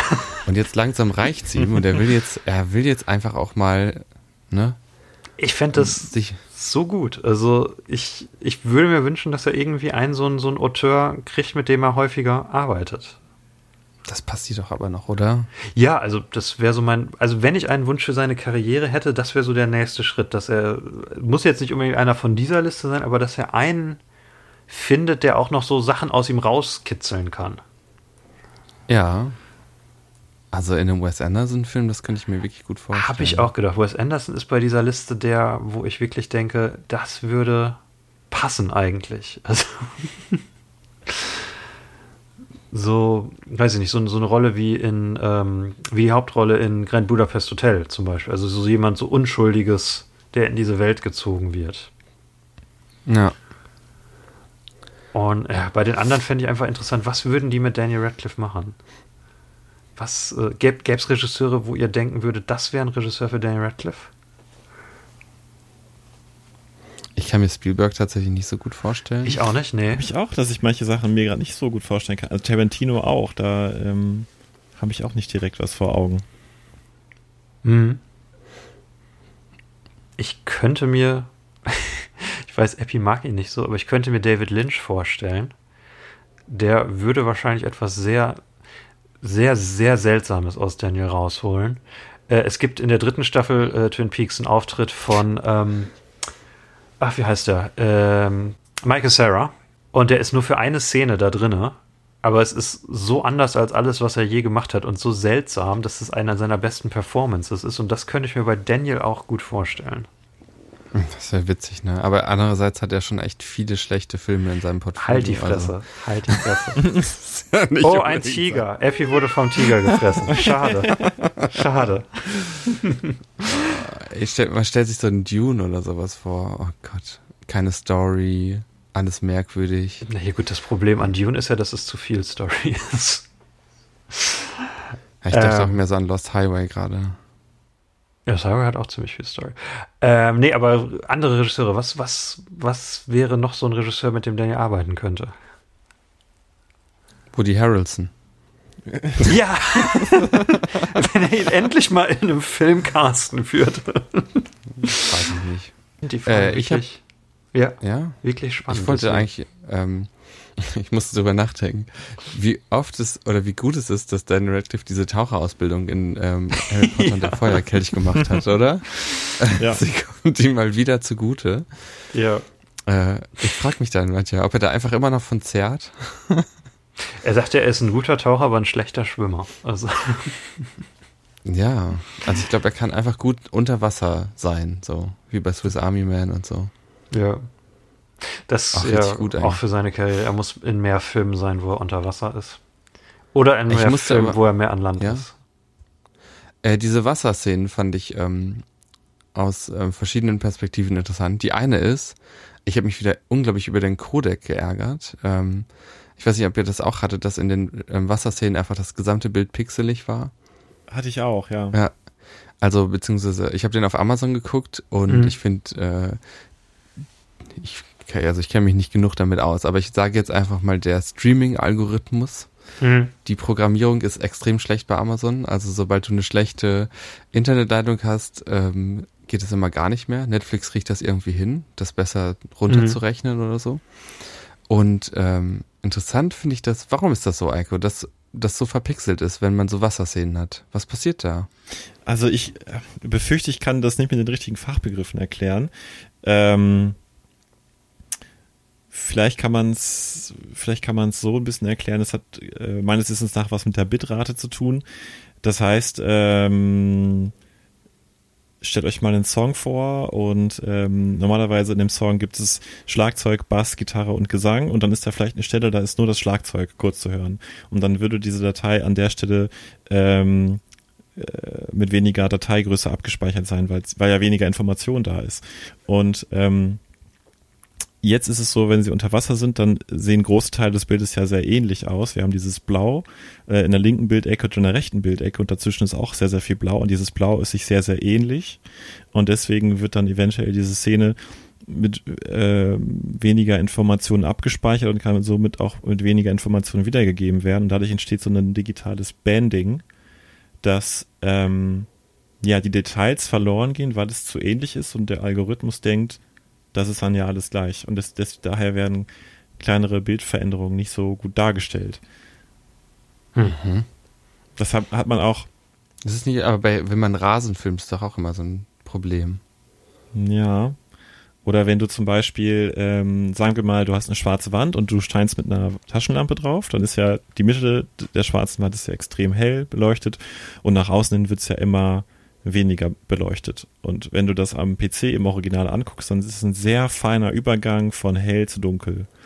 Und wenn du es ähm, bei YouTube gucken würdest, hättest du meistens so sehr klare Abstu kreis kreisige Abstufungen in der Helligkeit. Und die Details in diesen Abstufungen gehen verloren. Und das gleiche passiert bei diesen Unterwasserszenen. Ich glaube, mhm. besser kann ich es nicht erklären. Meinst du, wenn man das auf DVD gucken würde, wäre das anders? Oder auf Blu-ray? Ja, auf jeden Fall. Ja. Weil es muss ja ähm, für äh, Streaming muss es ja stärker komprimiert werden, als wenn mhm. du es auf DVD oder gerade auf Blu-ray hättest. Also mhm. liegt auf jeden Fall an dieser ja. Komprimierung also. Das finde ich echt krass in den Momenten.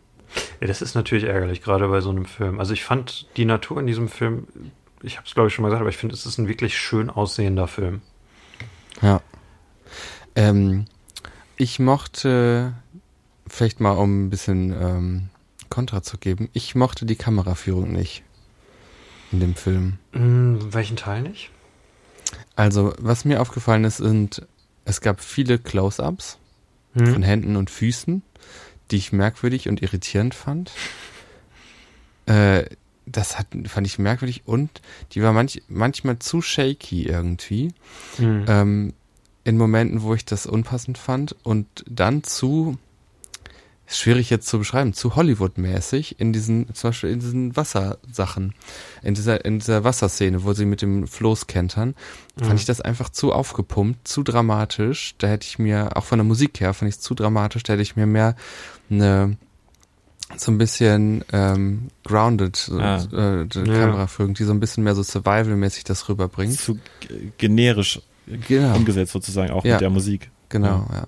Das wäre ja, meine Kritik Film, an dem Film. Weil der Film ja auch sonst halt sehr grounded ist. Also es ist ja wirklich ja. nicht so die, die Hollywood-Survival-Geschichte, äh, sondern sehr persönlich. Äh, ja, meine ein, ein, einzigen Kritikpunkte gingen quasi auch so in diese Richtung, dass man das noch ein bisschen gegroundeter machen können. Ich fand nämlich zum Beispiel auch, dass äh, mich hat gestört, dass da gesagt wurde, welcher Tag ist, dass da immer diese Einblendung kam, Day One, Day Six und so. Mhm. Ich hätte das besser gefunden, wenn das so ein zeitliches, so zeitlich verschwimmen würde und man am Ende nur erfahren würde, wie lange das tatsächlich war. Stimmt, ja. Ähm, aber das stimmt, du brauchst es eigentlich nicht. Du siehst ja schon am, an, am Zustand von Daniel Radcliffe, äh, dass einige Zeit vergangen ist, ne? Ja, ja. genau, das ist, ist total unwichtig. Also ich würde auch mehr so in diese Richtung, dass man so noch ein bisschen mehr grounded und, und ja, ein bisschen weniger Hollywood-Konvention. Diese Tage sind ja auch so Hollywood-Konventionen. Äh, ja. dass, dass man das weglassen würde. Das hätte es noch mal so ein bisschen, noch ein kleines Stückchen hm. runder gemacht, obwohl es schon recht rund ist. Ansonsten war es schon cool gemacht. Also ich musste auch bei der einen Szene denken, es regnet und die Kamera ähm, schwenkt, er legt sich hin und die Kamera fährt quasi, erst filmt sie ihn waagerecht quasi und dann fährt sie hoch und ist vertikal über ihm. Und ihm fällt noch Regen aufs Gesicht. Da habe ich mich gefragt, wie haben sie das gemacht? wie geht das? Vielleicht auch Äh, digital. Digital vielleicht, ja, hätte ich jetzt auch gesagt, wäre meine Keine einzige Ahnung. Vermutung, ja. Das, sind, das finde ich sind manchmal so coole, coole kleine Sachen in so Filmen, wo man sich denkt, wie haben die es Mhm. gemacht?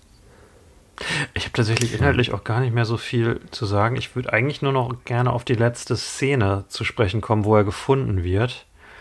Äh, außer ihr habt noch was, was, noch was, was. genau, was davor noch wäre. Dann mach du erst, Eiko. Ja, äh, mich hat am Intro tatsächlich gestört am Anfang des Films, dass, äh, ja, wir haben es immer wieder im Podcast, Show, don't tell.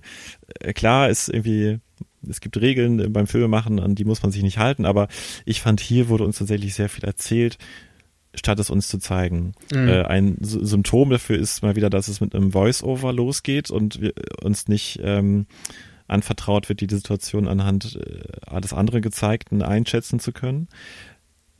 Markus Stamm ähm, lernen wir auch hauptsächlich dadurch kennen, dass uns Daniel Radcliffe im Voice-Over erzählt, was für ein toller Mann äh, er ist und was für eine Präsenz er hat, statt uns Szenen zu geben, in denen wir das selber erfahren, äh, Stimmt, Szenen zu ja. geben, in denen wir äh, selber anfangen, an Markus Stamm zu hängen und ihn ganz, ganz großartig zu finden. Und so ist es was, was irgendwie so an den Charakter von Markus Stamm rangeklatscht wird. So eine Beschreibung von Daniel Radcliffe, die wir aber, finde ich, nie so richtig sehen und, Ja. und spüren, Ja. dass das zutrifft. In der, vor allem in der ersten Szene, wo er das Boot, wo sie umdrehen müssen, dachte ich erst, ach, der Nervige. Ja, genau. Der eine Nervige, weswegen Ja. der Bus nochmal anhält. Ja, und äh, deswegen, ähm, da, das war, das war für mich, das ist für mich, ich glaube, mein größter Kritikpunkt, dass Markus Stamm kein Charakter ist, der uns näher ans Herz gelegt wird.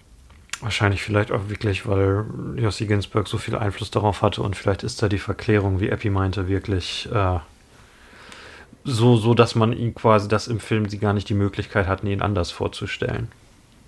Wäre jetzt mein. Ach so, dass sie vielleicht Angst hatten, wenn sie zu viel von ihm zeigen, dann könnte das an diesem Image nagen ja, oder wenn sie zu, zu viel zeigen, dann wird Yoshi, Yossi das vielleicht nicht mögen und sie wollen ja Yossi gerecht werden, weil er das ja alles erlebt hat. Also das, das was ich meine. Wenn, wenn der Überlebende Mhm. halt noch lebt und Mhm. Einfluss auf die Produktion hat, ist eine Vermutung. Wer nicht. Ja, aber das hätte, ähm, äh, dann hätte mir diese Gruppe noch mehr bedeutet und das äh, letztendliche Ableben von äh, Markus Stamm auch sehr viel mehr bedeutet. Klar, so ist es tragisch, ähm, aber, oder ja, mysteriöse Verschwinden, aber äh, das fand ich sehr, sehr schade, eine sehr stark verpasste äh, Mhm. Möglichkeit. Ja. Und soll ich noch einen zweiten Kritikpunkt hinterher schieben oder? ja. Ja, los. es leitet eventuell schon zu so einer Metabesprechung des Films ein, aber ich fand es sehr schade, dass der Fokus letztendlich wirklich fast nur auf Jossi Ginsberg lag. Ah, ähm, meinst du, dass man parallel nicht, also weil mir hat es sehr gefallen, dass man nichts parallel gesehen hat. Also Ja. dass jetzt nicht Schnitt zu dem Wallace zum Beispiel ist. Mir- Der auch verloren ist. Ja. Das fand ich nämlich richtig gut, weil das mehr noch dieses ähm, verloren sein äh, und nicht wissen, was parallel passiert. Das ist ja einer der ähm, der Luxus, den wir jetzt zum Beispiel haben, dass wir ungefähr wissen, was machen die anderen gerade. Ich weiß jetzt, was Handy macht, wo er ist und so. Und ähm, Wir sind hier ja aber auch zu dritt im Dschungel. Genau, also ich sehe ihn, wenn ich jetzt rüber gucke. Und ähm, oder unsere Eltern drüben in Deutschland. Äh, Ah, verdammt. Piepen. Ja. Oder soll ich das piepen, dass wir aus Deutschland kommen? ähm, also unsere Eltern drüben in Ich wurde gerade Österreich. von einer äh, oh, roten Tarantel? Ameise gestochen. ach so. Das ist in Oh, Ordnung, glaube ich. Ich glaube, Epi, du musst das Blut aussaugen. Ah, danke. Wenn man da schlecht, schlecht schneidet. Naja, egal. Jedenfalls, ähm, äh, ja, dass er eben da gar keine Ahnung da hatte und dass wir als Zuschauer das auch nicht wissen. Das mochte ich gerne. Aber Mhm. es hat natürlich. Ich glaube, meine, meine Begründung dafür ist tatsächlich weniger filmisch, sondern er ähm, hat, hat den, hat den äh, Real-Life-Kontext. Ich habe ähm, einen Artikel gelesen, da wurde gesprochen mit der verbleibenden Familie von Markus Stamm, mit dem Bruder und Mhm. der Mutter. Und ähm, da ging es auch viel darum, wie sie von dem Tod oder vermeintlichen Tod ihres äh, Sohnes und Bruders erfahren haben. Aber es ging eben auch um diesen Film. Ähm, und sie wussten nichts davon, dass dieser Film gedreht wurde. Sie haben Oh, erst äh, sehr, sehr spät davon erfahren, dass der gedreht wird und ähm, rauskommen wird als Kinofilm. Äh, mit denen wurde in keinster Weise gesprochen und das hat in mir das sehr starke Gefühl ausgelöst, dass das Ganze ja ein Jossi Ginsberg Projekt ist und es ist nun mal nicht nur seine Geschichte. Es ist ja, Ja. auch die Geschichte von Markus Stamm und genauso sehr die Geschichte von Kevin Wallace. Und das hat bei mir so ein kleines mulmiges Gefühl hinterlassen. Mhm. Aus filmischer Sicht, ja, im Grunde, ich, ich glaube, ihr habt recht, es ist eigentlich gut, dass wir so lange bei ihm bleiben und an seine Perspektive gefesselt sind. Ich, ich hätte es auch interessant gefunden, wenn wir ihn tatsächlich doch auch nie zu äh, Kevin Wallace rübergeschnitten hätten Ja. und die Rettungsversuche vielleicht erst Absolut. ganz am Ende erfahren hätten. Äh, trotzdem finde ich es aber schade, dass ab dem, ab der Trennung von Jossi und Kevin, ähm, ja, auch äh, nie mehr auf Markus eingegangen wird. Und, und weil Markus uns auch gar nicht so ausführlich vorgestellt wird, wie ich ja gerade schon meinte, ja, es hinterlässt ein bisschen ein mulmiges Gefühl, gerade auch in dem Kontext, jetzt gehe ich aber wirklich in die Metaebene, dass Jossi Ginsberg aus seiner Geschichte so eine Entrepreneur-Sache gemacht hat und Motivationsredner geworden ist und so, dass er hat eine krasse Geschichte erlebt, aber ich hoffe, dass er trotzdem seine ehemaligen Mitreisenden da nicht vergisst, sozusagen. Mhm. Wobei ich glaube, Ja. vielleicht aus der Sicht der Familie, wenn die dann irgendwie fiktiv erzählen, was dann mit Markus passiert ist, ist eventuell noch schlimmer. Aber ich würde dir recht geben, wenn man nichts über diese Geschichte weiß, kann man es, glaube ich, besser, äh, genießt man es mehr. Also ich habe es geguckt, ohne irgendwas vorher darüber gelesen zu haben. Und im Nachhinein, wenn man dann halt dies, äh, dass Jossi Ginsberg ein Motivationssprecher geworden ist und, und bei Unternehmen erzählt, dass irgendwie Produktivität auch wie der Dschungel ist. Äh, und, äh, Wobei bei mir war es tatsächlich so, ich habe den Film geguckt und war so, ah, okay, ich fand ihn, glaube ich, ganz gut. Als ich dann mehr über die reale Geschichte gehört und gelesen Ja. habe, ist meine Faszination dafür gestiegen. Ja. Ha. Ich glaube, wenn du das irgendwie mit so einem Vorwissen guckst, dann, dann guckst du es ein bisschen anders. Ich denke, es ist trotzdem ein guter Film. Äh, vielleicht sogar ein sehr guter Film. Auf jeden Fall, Ja. ja, würde ich Aber auch wie sagen. krass, dass man den, den Hinterbliebenen das nicht so, also dass Das man denen nicht sagt, wir haben davor einen Film zu machen. Ist natürlich echt un, unpraktisch. Das ist schon echt ungeschickt, Ja. ne? Wobei, äh, letzten Endes, wenn man ihnen das nicht gesagt hätte, hätten sie es vielleicht auch nicht mitgekriegt, weil der Film hat mal wieder nur. Moment. äh, er Stimmt, eingespielt? ja. 1,2 Millionen. Also er hat jetzt nicht äh, die Welt die Welt erobert. Übrigens, äh, der einzige erfolgreiche Film, den Greg McLean je gemacht hat, ist der erste äh, Wolf Creek, der 35 Millionen für einen australischen Film gemacht hat. Nicht, was nicht schlecht ist. Ha. Aber alles andere ist dann, glaube ich, unter 10 Millionen, was er seitdem gemacht hat. Aber dieser Film ist ja äh, erfolgreich in seiner Wirkkraft. Ja, es ist, ein, es ist ein toller Film. Ich finde es schade, dass ihn weniger Leute gesehen haben. Ich wollte nur organisch nochmal einbauen, wie viel dieser Film Ja, ja, ja, auf jeden Fall. Ich dachte nur gerade, es ist mir schon mal aufgefallen, nicht, dass wir das ähm, Narrativ einstreuen, das erfolgreich äh, davon abhängt, wie viel er Nee. einspielt, sondern auch, wie gut er geworden ist. Aber deswegen würde ich mir ja tatsächlich wünschen, dass Danny Radcliffe mit bekannteren Regisseuren arbeiten würde, dass dann mehr Ja. als 1,2 Millionen mal dabei rausspringt. Weil das hier ist ja wirklich, ne, wenn, wenn du acht Wochen im Dschungel filmst und dich dafür abmagerst und äh, du steckst so viel da rein und das Produkt ist so gut und dann guckt's keiner. Das ist doch einfach schade. Ja. Ich habe nur noch die letzte Szene, die ich irgendwie erwähnen möchte, weil ich sie unglaublich stark finde. Wo, äh, wo Yossi Daniel gefunden wird. Das ist, ist meine Lieblingsszene in dem Film, äh, weil es wirklich so gut mit dieser Erwartung spielt. Also zu dem Zeitpunkt ist Yossi äh, quasi nach dem Punkt, den Eiko anfangs genannt hatte, wo er seine Hoffnung aufgegeben hat. Äh, er hat das Flussufer trotzdem erreicht, hat da so einen Pfeil gebaut und äh, oder so ein, ist es ein Kreuz oder ein Pfeil? Ich weiß es nicht mehr. Sieht aus wie ein Y, Ja, irgendwie sowas. Ich habe Und mich immer gefragt, wofür das stehen Ja. White Titty. ge genau an der Stelle kommt, ähm, kommt, wie heißt der Typ, Wallace äh, vorbei. Der Kevin Wallace. David Wallace, der Amerikaner, äh, mit seinem Boot und äh, sie gehen dahin und äh, gehen da an Land und sehen erst nicht, dass es dieses Kreuz ist Und als Zuschauer, ich war so, ich, ich habe so gehofft, dass er ihn jetzt findet. Und dann siehst du aus Jossis äh, Perspektive, dass er, äh, wie er das wahrnimmt, wie er das zum ersten Mal da wahrnimmt und dann sich schwach, wie er ist, gerade noch dahin schleppt und dann fahren die aber mit dem Boot schon weg und dann ist Daniel gerade am, am, am Ufer und die gucken aber schon in die andere Richtung und er kann nicht mehr schreien, weil er äh, zu entkräftet. Weil er so entkräftet ist. Und ich finde das richtig Spielberg-mäßig, weil man, man wartet darauf, dass, dass sie es nicht finden. Und ich habe tatsächlich gedacht, Daniel stirbt in diesem Film, weil ich irgendwo hm. mich mal gespoilert habe, dass es mit, äh, mit einer Titlecard endet, dass zwei Leute gestorben sind. Und ich dachte, Daniel wäre einer dieser zwei Leute.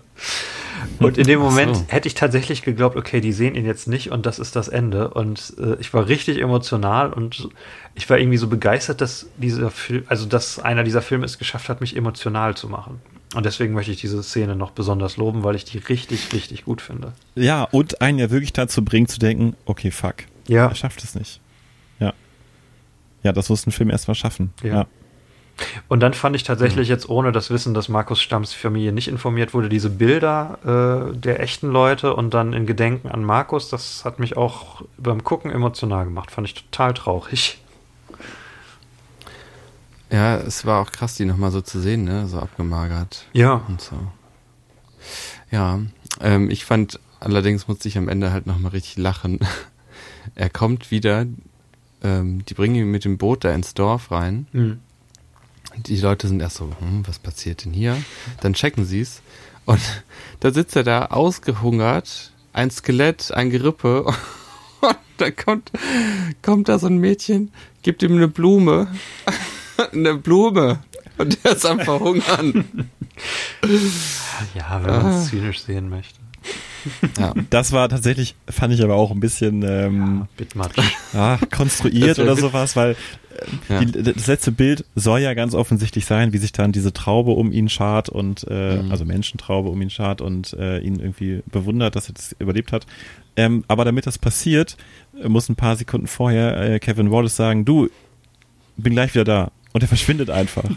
und dann kommen diese Menschen und ja. äh, scharren sich um ihn. Das wirkt ein bisschen künstlich erzwungen, aber das. Ich finde, der hätte die Blume schön. einfach aufessen sollen. So. die Hand des Mädchens abbeißen. Ja. Grausam. Das, dann wäre es ein typischer Greg McLean-Film äh, gewesen. ja. ja. Ja, aber Wahnsinn, Wahnsinn. Einfach wahnsinnige Geschichte, dass die echt ist, dass es das so passiert ist. Krass. Und guter Film. Ja. Sollen wir Abschlussurteil machen? Ich, ja, ich würde ihn auf, abschließen. auf jeden Fall weiterempfehlen und äh, möglichst vielen Leuten empfehlen, den gucken zu wollen äh, gucken zu sollen. Toller Film. Ich würde gerne mal tatsächlich äh, die Szenen mit äh, dem Kevin Wallace rausschneiden, äh, mit den Rettungsversuchen und gucken, wie der Film dann wirkt. Oh ja, das, das würde mich das wirklich interessieren. Ja. Möchtest du das ja, machen? Das wäre interessant. Eiko? Also ich meine, ich kann das machen, aber Mach das einfach. ich, ich kann es ja leider niemandem legal zur Verfügung stellen. Hast, Laden das hoch hast Instagram. deine Schneidesoftware hier im Dschungel mit dabei? Hast du deinen Laptop? Äh, ich habe mein, äh, ich habe iMovie auf dem iPad Moment, dabei. Ich äh, kann doch jetzt hier gerade das Solarmodul aufbauen. Grad, ob oh, ich bau das Solarmodul auf. Netz äh, Ich bin aber bei O2. Äh, O2? Ja, ist ja im Dschungel erstaunlich gut. Ja. Also, da, wo man es nicht erwartet. Wisst ihr eigentlich noch, wie man zurück muss? Aber egal. Äh, Epi, würdest du den Film weiterempfehlen? Ähm, ähm, ja, ich würde ihn weiterempfehlen. Ich habe übrigens, ähm, das wollte ich euch noch mitgeben, ne? Also falls ihr euch jetzt jemals verlaufen solltet, wenn ich jetzt jetzt, ich bin jetzt dabei, deswegen ist es kein Problem, aber ähm, das habe ich bei meinem letzten, bei meiner letzten Reise durch den brasilianischen Regenwald gelernt.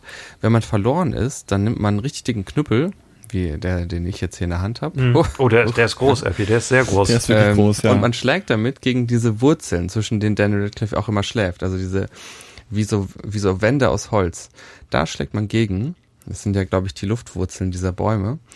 Äh, und das ergibt einen unglaublich lauten, tiefen, dumpfen Klang, der ähm, durch den Wald geht, wie nichts anderes. Und wenn Leute nach ähm, Verschollenen suchen, dann lauschen sie nach diesem Klang. So ist. Mm. Ah, okay.